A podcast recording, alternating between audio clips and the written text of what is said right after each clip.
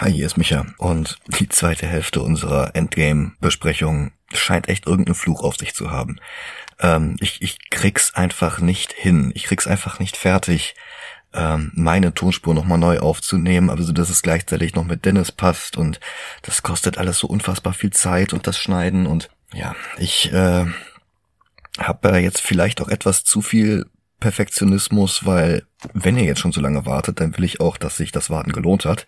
Ja, ich muss mir noch eine Woche erkaufen. Heute gibt es Werewolf by Night.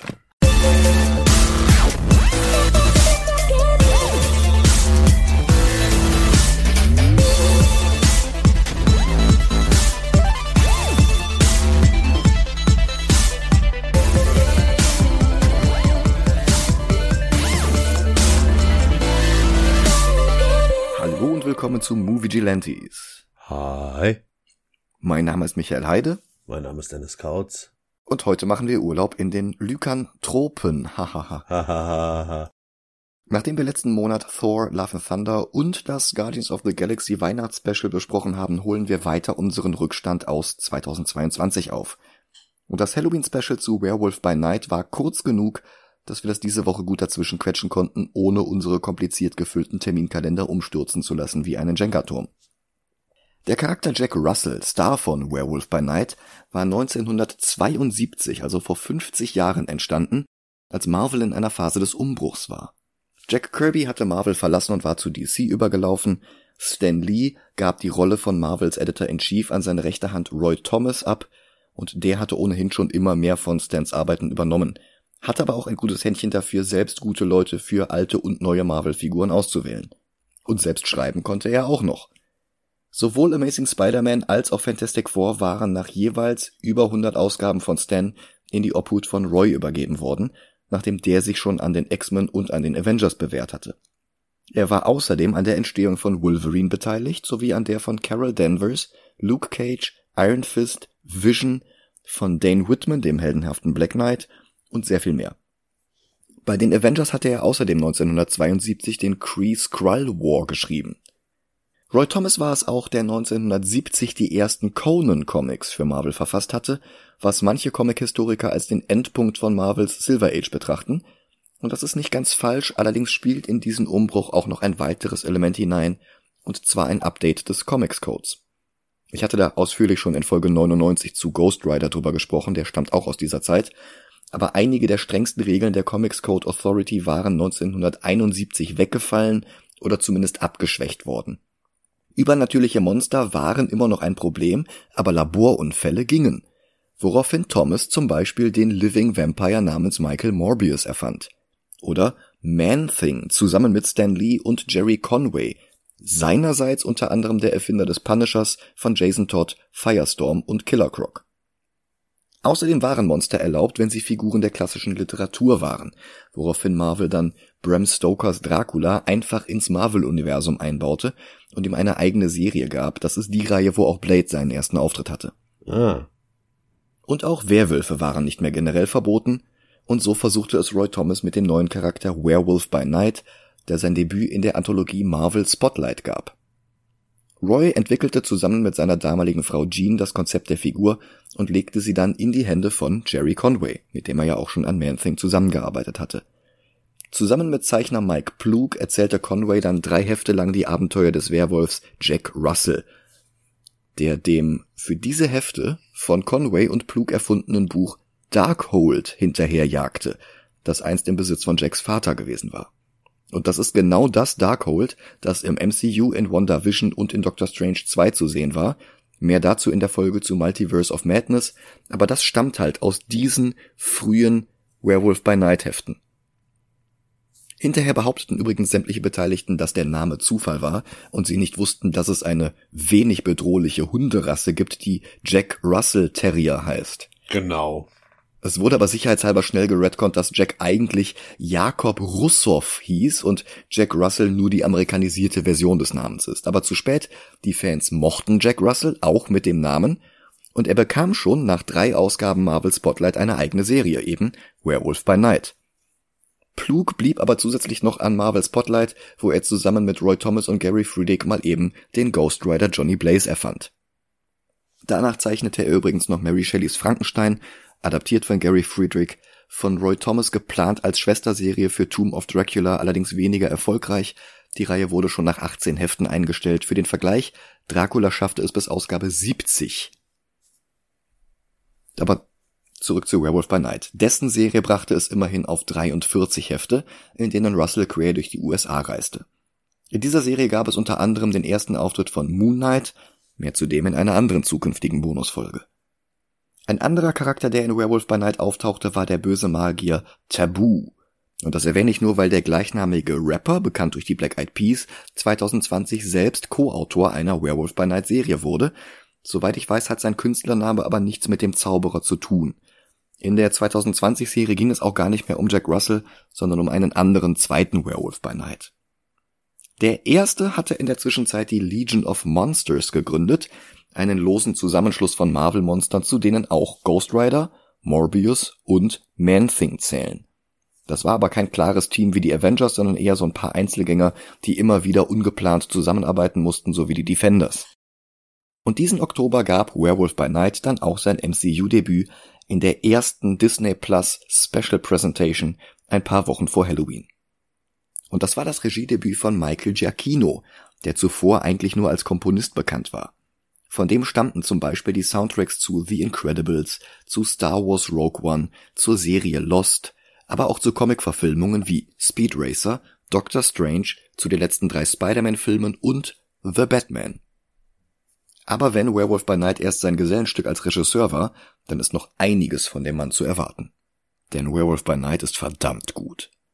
Die Ästhetik geht zurück auf zwei deutlich ältere Filmreihen, die Universal Monster Filme um Bela Lugosi als Dracula, Boris Karloff als Frankensteins Monster oder Lon Chaney als Wolfsmensch.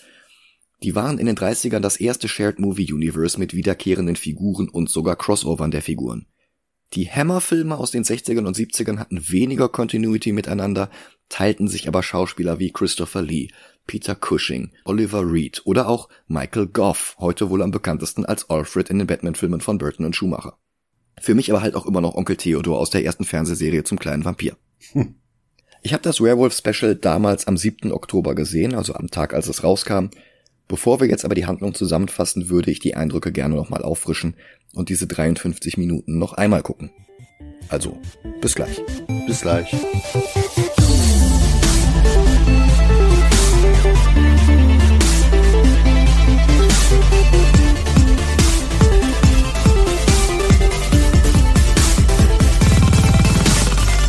Und da sind wir wieder. Hi. Gefällt mir immer noch ausgezeichnet, vor allem die Präsentation.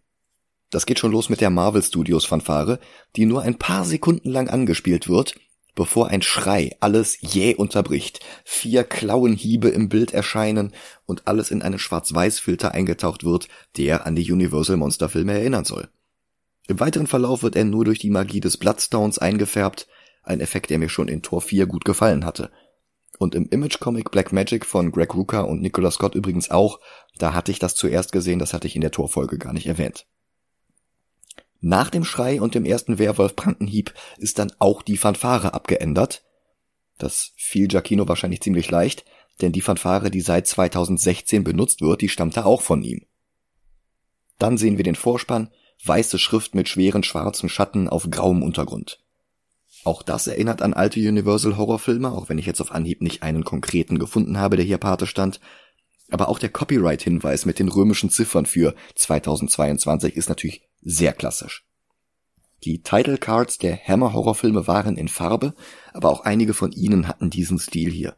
Zum Beispiel The Gorgon, bei uns in Deutschland herausgekommen mit dem blumigen Titel Die brennenden Augen von Schloss Baltimore. Also ich vermisse heutzutage ein bisschen solche Filmtitel. Werewolf by Night ist toll, aber der Film hätte auch Die brennenden Augen von Schloss Bloodstone heißen können. Ein Prolog zeigt uns dann mit Buchillustrationen die Seite des Marvel-Universums, die wir bisher nicht in den Filmen zu sehen bekamen, nicht einmal in Doctor Strange oder Moon Knight. Vampire, die schon einmal Blades Debüt vorbereiten. Eine zweiköpfige Seekreatur, mit der wir schon einmal auf das Debüt von Namor und Atlantis eingestimmt werden, noch wenn der versunkene Kontinent im MCU ja in Talokan umbenannt wurde außerdem ein Monster wie ein Wendigo oder Sasquatch und Monsterjäger, dargestellt durch fünf sehr unterschiedliche Krieger aus sehr unterschiedlichen Kulturen. Ein Sarazene, ein mitteleuropäischer Ritter in Rüstung, ein asiatisch anmutender Charakter, vielleicht ein Mongole, ein Kettenhemdträger mit Armbrust, wahrscheinlich ein Engländer, und beim letzten bin ich mir nicht sicher, der könnte genauso gut Grieche, Zulu oder Aborigine sein. Die Tuschezeichnung ist halt echt nicht detailliert genug. Aber das ist echt schon ein breites Spektrum, wo jemand herkommen kann. Ja, aber es ist halt. Ich habe da eine kennengelernt. Ich, ja, wo kommt sie denn her? Boah, irgendwas zwischen Japan, Italien und äh, Grönland. Ja. ja, was, was soll ich denn sagen? Es ist, ich, ich kann es halt nicht wirklich zuordnen. Es ist schwarz-weiß. Es ist ja, ja. sehr detailarm. Und naja. Ja, ich verstehe schon. Dann noch ein mächtiges Artefakt, das bei der Monsterjagd hilfreich ist, der Bloodstone. In den Comics ursprünglich Blood Gem, aber der Charakter heißt Bloodstone von Anfang an, also heißt das Ding halt auch Bloodstone. Dieser Träger ist äh, der legendäre Monsterjäger Ulysses Bloodstone. Und der ist jetzt gestorben. Dö, dö. In den Comics war er über 10.000 Jahre alt, am Leben gehalten durch eben diesen Bloodstone, den er in seine Brust eingebettet trug. Im Comic war der Bloodstone ein Fragment eines Meteoriten.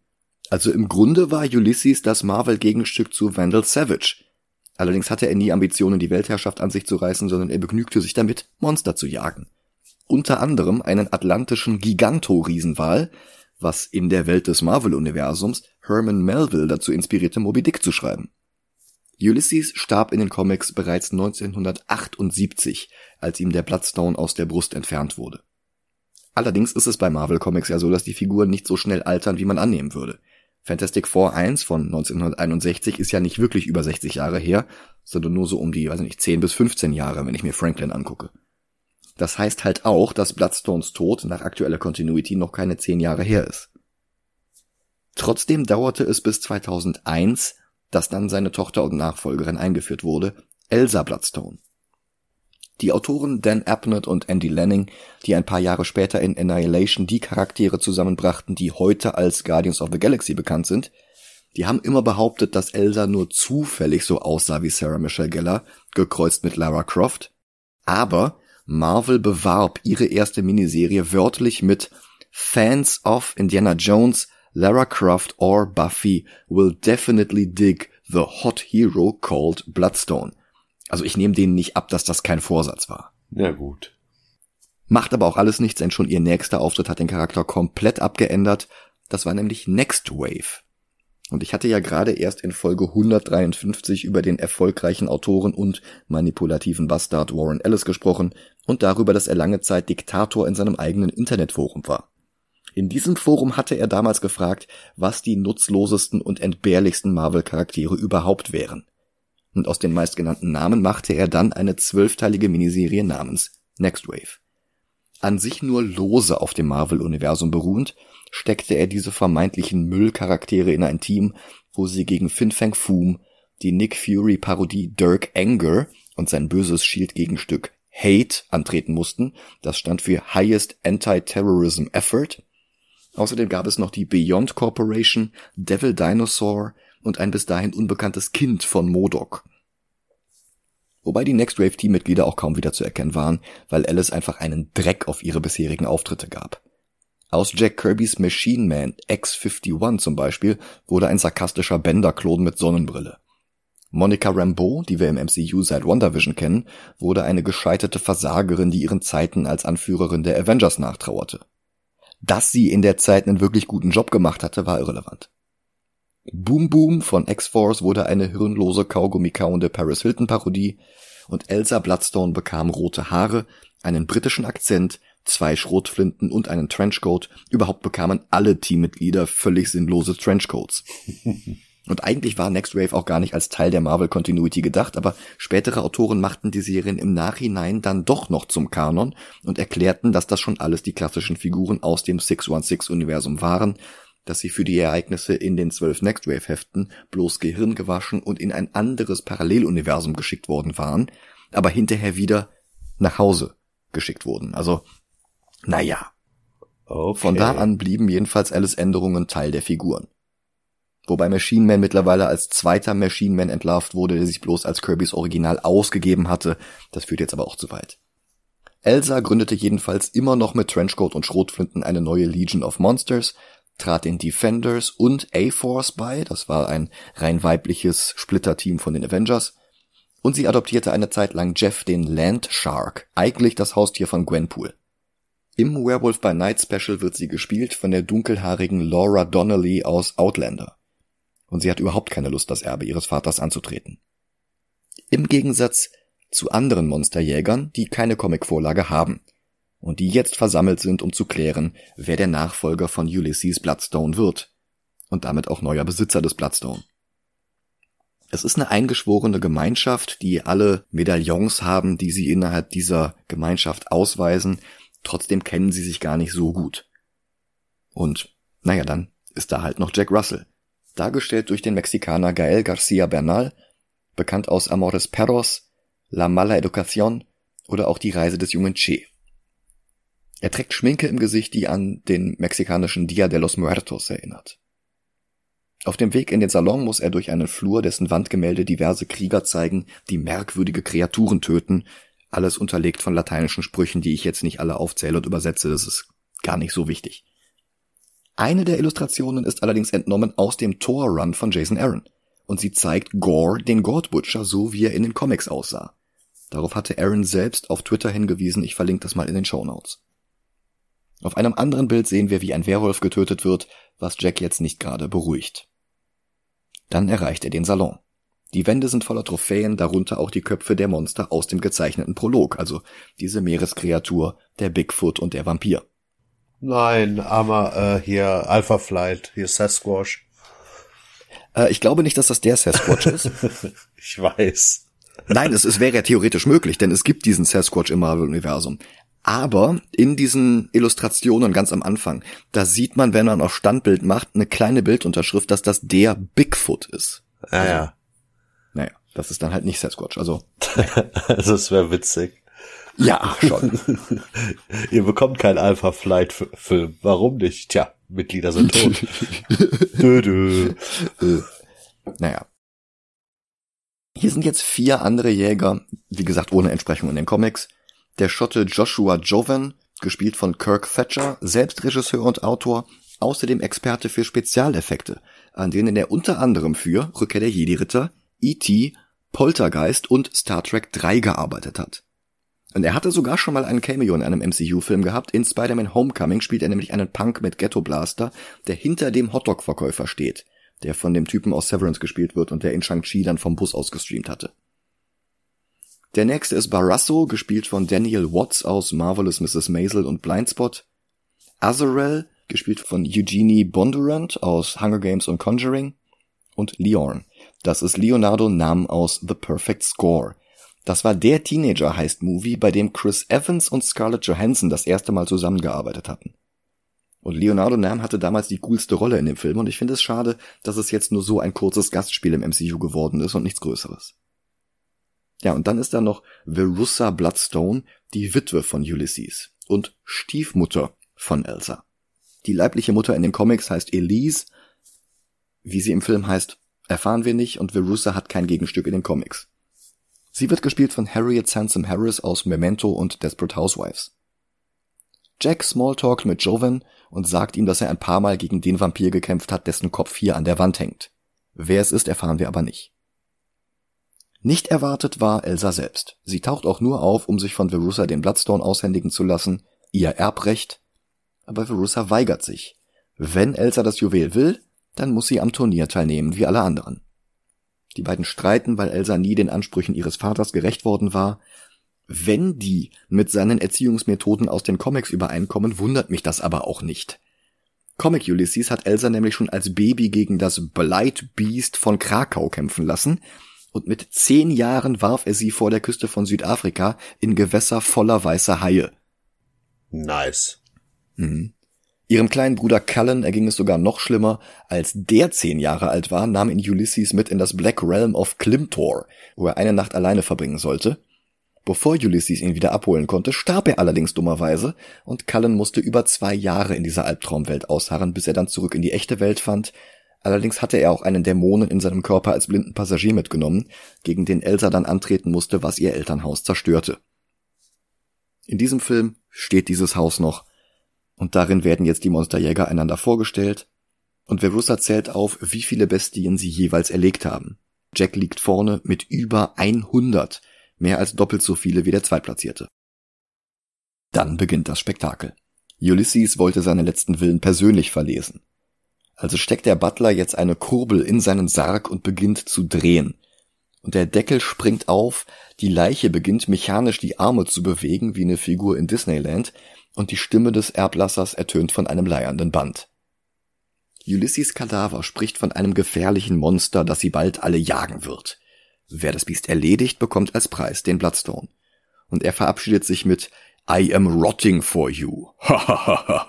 Forgive me, Graveyard Humor. Und ich finde das so cool. Das ist so völlig geschmacklos, aber es passt so in diesen Film hinein. Verusa erklärt weitere Details. Es gibt Waffen, die auf dem Gelände versteckt sind, und das Monster bekommt den Bloodstone an den Kopf gebunden. Das wird das Wesen schwächen, aber auch rasend vor Zorn machen. Das Ritual beginnt, die Jäger losen die Reihenfolge, in der sie den Teil des Grundstücks besuchen, in dem das Monster auf sie warten wird. Jack ist der Erste. Er schleicht durch die Stille, die nur vom Wind zerrissen wird. Dann erst setzt auch die Musik wieder ein. Auch die anderen Jäger machen sich nach und nach an die Arbeit. Ein Grammophon läuft und spielt einen alten Song ab. Wishing Will Make It So von Vera Lynn.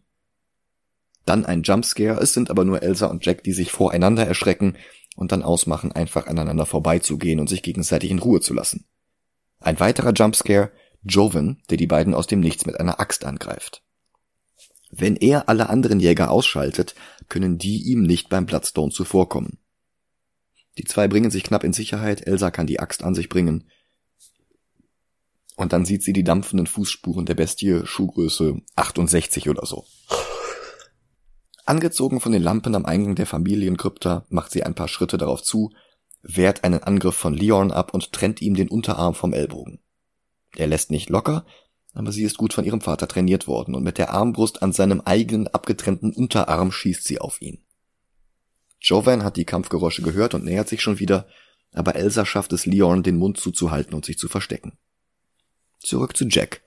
Der schleicht weiter durch die Hecken bis plötzlich ein gigantischer Arm durch die Botanik hindurch nach ihm greift. Und Jack freut sich, seinen Freund zu sehen. Denn das Monster ist Man-Thing. Der Chemiker Ted Sallis, der quasi gleichzeitig mit DCs Swamp Thing zu einem Sumpfmonster wurde, beide waren inspiriert durch den älteren Charakter The Heap.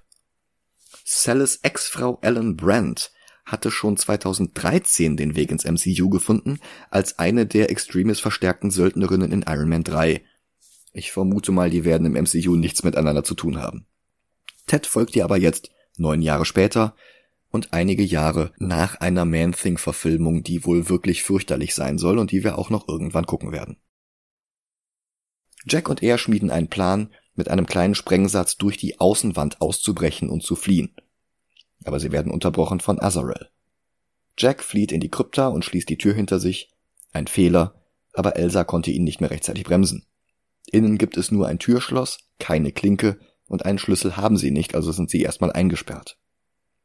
Sie hatte sich hier für eine Verschnaufspause zurückgezogen, verletzt vom Kampf gegen Leon. Jack sieht sich die Wunde an. Elsa fragt, warum er den Stein eigentlich haben will. Und er sagt, ihm geht es gar nicht um den Stein, ihm geht es um das Monster. Und er schlägt ihr einen Deal vor. Wenn Elsa ihm hilft, Ted zu befreien, dann kann sie den Bloodstone gerne haben. Sie lacht, bis sie merkt, dass er das ernst meint. Dann plaudern sie etwas, bis ihr ein Weg auffällt, das Mausoleum wieder von innen zu öffnen. Eine ihrer Tanten, die hier bestattet sein soll, war zu Lebzeiten fest davon ausgegangen, dass sie irgendwann wieder auferstehen wird. Im Marvel-Universum auch nicht das unwahrscheinlichste Szenario. Nee. Und darum hatte sie sich mit einem Schlüssel für die Tür beerdigen lassen. Ein Insiderwitz, wenn man die Hintergründe kennt. Elsa Bloodstone, deren Comic-Debüt unter anderem inspiriert war von Tomb Raider, raidet jetzt hier buchstäblich ein Tomb, um an den Schlüssel zu kommen. Wieder im Freien rät Elsa ihm, welche Wand sich am besten eignet, um mit den Sprengsätzen einen Fluchtweg für Man-Thing zu schaffen. Und er rät ihr, sollte Man-Thing ihr über den Weg laufen, soll sie cool bleiben und ihn bei seinem richtigen Namen nennen. Ted. Dann aktiviert er aus Versehen seine Minibombe und die beiden trennen sich eilig. Elsa läuft Jovan über den Weg, aber sie wird gerettet. Have you met Ted?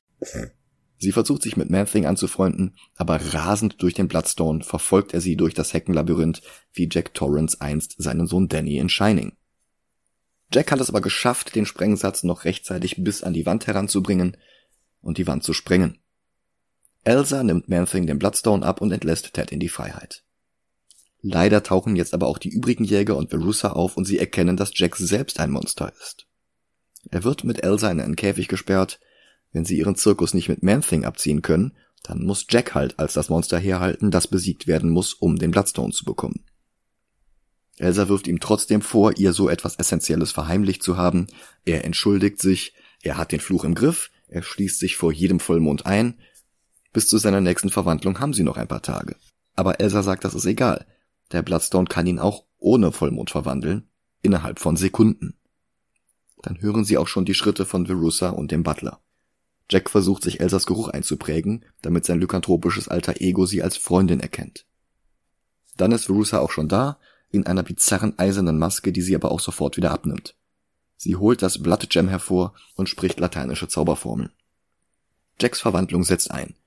Für Effekte wie in American Werewolf hat das Budget dann nicht auch noch gereicht.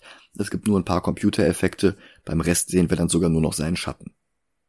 Wusa lacht, aber sie ist zu nah an den Gitterstäben und der Werwolf zieht sie zu sich und greift an. Ihre Leibwächter versetzen der Bestie Stromschläge, dabei steigt Qualm auf. Als der sich legt, scheint der Werwolf verschwunden und im Käfig ist ein Loch. Nach ein paar Momenten, in denen Giacchino wirklich meisterlich die Spannung ansteigen lässt, springt der Werwolf dann die Leibwächter an. Jetzt sehen wir auch zum ersten Mal seine volle Gestalt im Licht. Und das ist ein praktischer Effekt. Die haben den geschminkt. Die haben dem nicht einfach nur einen schwarzen Morphsuit voller Tischtennisbälle angezogen und den Rest am Computer gemacht. Der ist da wirklich als Monster rumgelaufen und das rechne ich denen hoch an. Nice. Er räumt mit Verussas Leuten auf, Elsa besiegt die letzten beiden Jäger. Jack schnetzelt sich weiter durch die Söldner der Schwarz-Weiß-Filter entschärft jetzt den Gore, weil das Blut halt einfach schwarz ist und in der Dunkelheit untergeht. Im Gegensatz zum Bloodstone, den Verussa jetzt nochmal einsetzt, aber auch das rettet sie nicht. Dann sind nur noch Elsa und Jack übrig, beziehungsweise Elsa und der Werwolf. Sie hebt den Bloodstone auf, ihr Erbe, und sie steckt ihn in die Tasche. Und sie macht das, was Jack ihr zuvor zu Man-Thing geraten hatte. Sie bleibt ruhig, sie redet das Monster mit seinem echten Namen an und sie behandelt ihn wie einen Freund. In Verbindung mit ihrem Geruch, den er jetzt tatsächlich wieder erkennt, reicht das, um zu deeskalieren. Er verschont sie, verlässt Schloss Bloodstone und geht. Verussa ist tatsächlich noch am Leben, rasend vor Zorn, sie zückt eine Flinte, aber Elsa wird ein weiteres Mal von Man-Thing gerettet.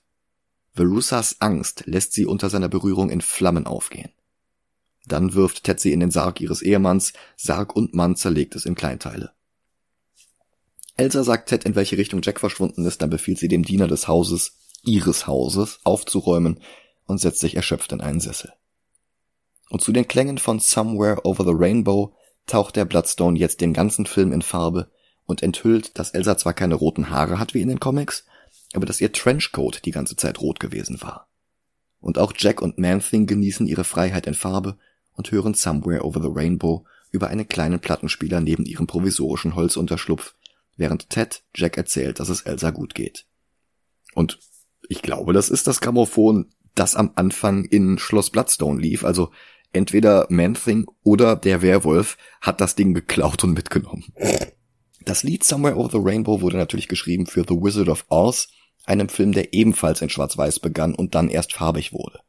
Und der ein Wahrzeichen wurde für Leute, die wegen ihres Andersseins von einer sich als normal bezeichnenden Mehrheit verfolgt werden obwohl sie eigentlich so harmlos sind wie Löwe, Blechmann und Vogelscheuche. Womit Jack und Ted dann sogar noch in den letzten Momenten zu einer Metapher werden für die Friends of Dorothy, deren Flagge übrigens ebenfalls ein Regenbogen ist. Marvel muss den Song lizenziert haben, denn Wizard of Oz ist kein Film von Disney, sondern von MGM. Auch wenn Disney Jahrzehnte später Return to Oz und Oz the Great and Powerful drehte.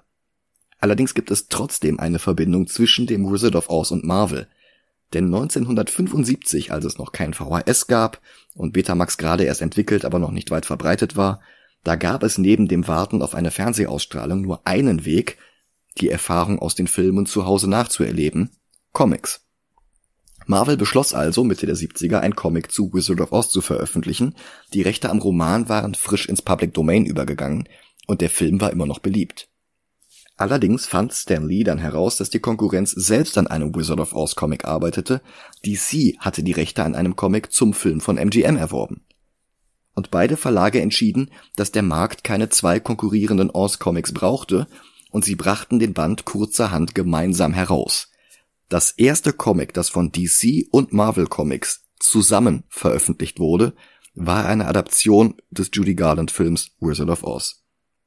Das ebnete dann erst den Weg für ein Superman-Spider-Man Crossover ein Jahr später, für weitere Crossover wie Batman Hulk, Teen Titans X-Men und so weiter, bis schließlich alles in DC vs. Marvel und den Amalgam Comics endete und in JLA Avengers. Aber nur um den Bogen nochmal zurückzuschlagen. Der Wizard of Oz Comic von 75 wurde geschrieben von Roy Thomas, dem Erfinder von Werewolf by Night. Und jetzt können wir zum Ranken übergehen. Ja, ja. Mir gefällt Werewolf by Night besser als das Guardians Holiday Special. Ja. Also ich finde, handwerklich, inhaltlich und thematisch ist der besser. Ja. Damit wären wir bei Platz 23. Direkt zwei Plätze drüber haben wir einen Film, mit dem man das sehr gut vergleichen kann. Das ist Blade. Ja, aber Blade ist besser. Blade ist besser, auch wenn ich sagen muss, dass Werewolf by Night mehr Horror ist. Ja, das stimmt, aber zum einen zu der Zeit, als der Blade, als Blade kam, also der ist heute noch guckbar. Ja, klar. Und ich find's abwechslungsreicher. Ja. Also du hast quasi bei Werewolf by Night das Trimagische Turnier. also zumindest das Ende davon. Ein Stück weit, ja. Und das war's. Hm. Also da ist jetzt nichts, wo ich sage, okay, das war jetzt wichtig, dass ich den geguckt habe. Ja, aber ich find's gut, dass Marvel endlich wieder so ein bisschen aus der Komfortzone rausgeht. Das habe ich ja schon bei Eternals gesagt. Die versuchen wieder was. Die machen nicht mehr einfach nur so by the numbers und jetzt in grün oder jetzt in asiatisch oder jetzt machen wir einen Wakanda-Anstrich darüber, sondern es ist halt wirklich, die, die, die, die versuchen wieder was, die wagen wieder was. Ja, ja, Zwar klar. nur auf Disney Plus, wo sie es problemlos machen können, selbst wenn es floppt, kräht ja kein Hahn nach, aber das ist was Schönes, das ist was Neues für Marvel. Dann lass uns den noch über Spider-Man unter Blade ranken. Ist okay. Ist okay, finde ich in Ordnung. Platz 22. Ich bedanke mich fürs Zuhören, ich bedanke mich für eure Unterstützung. Wir versuchen jetzt wieder vermehrt diese Sonderfolgen zu machen. Ich weiß jetzt gar nicht, was wir als nächstes machen, aber ihr findet schon raus, weil wir hoffentlich schon in ein paar Wochen die nächste bringen. Ja. Bis dahin, macht's gut. Ciao, ciao.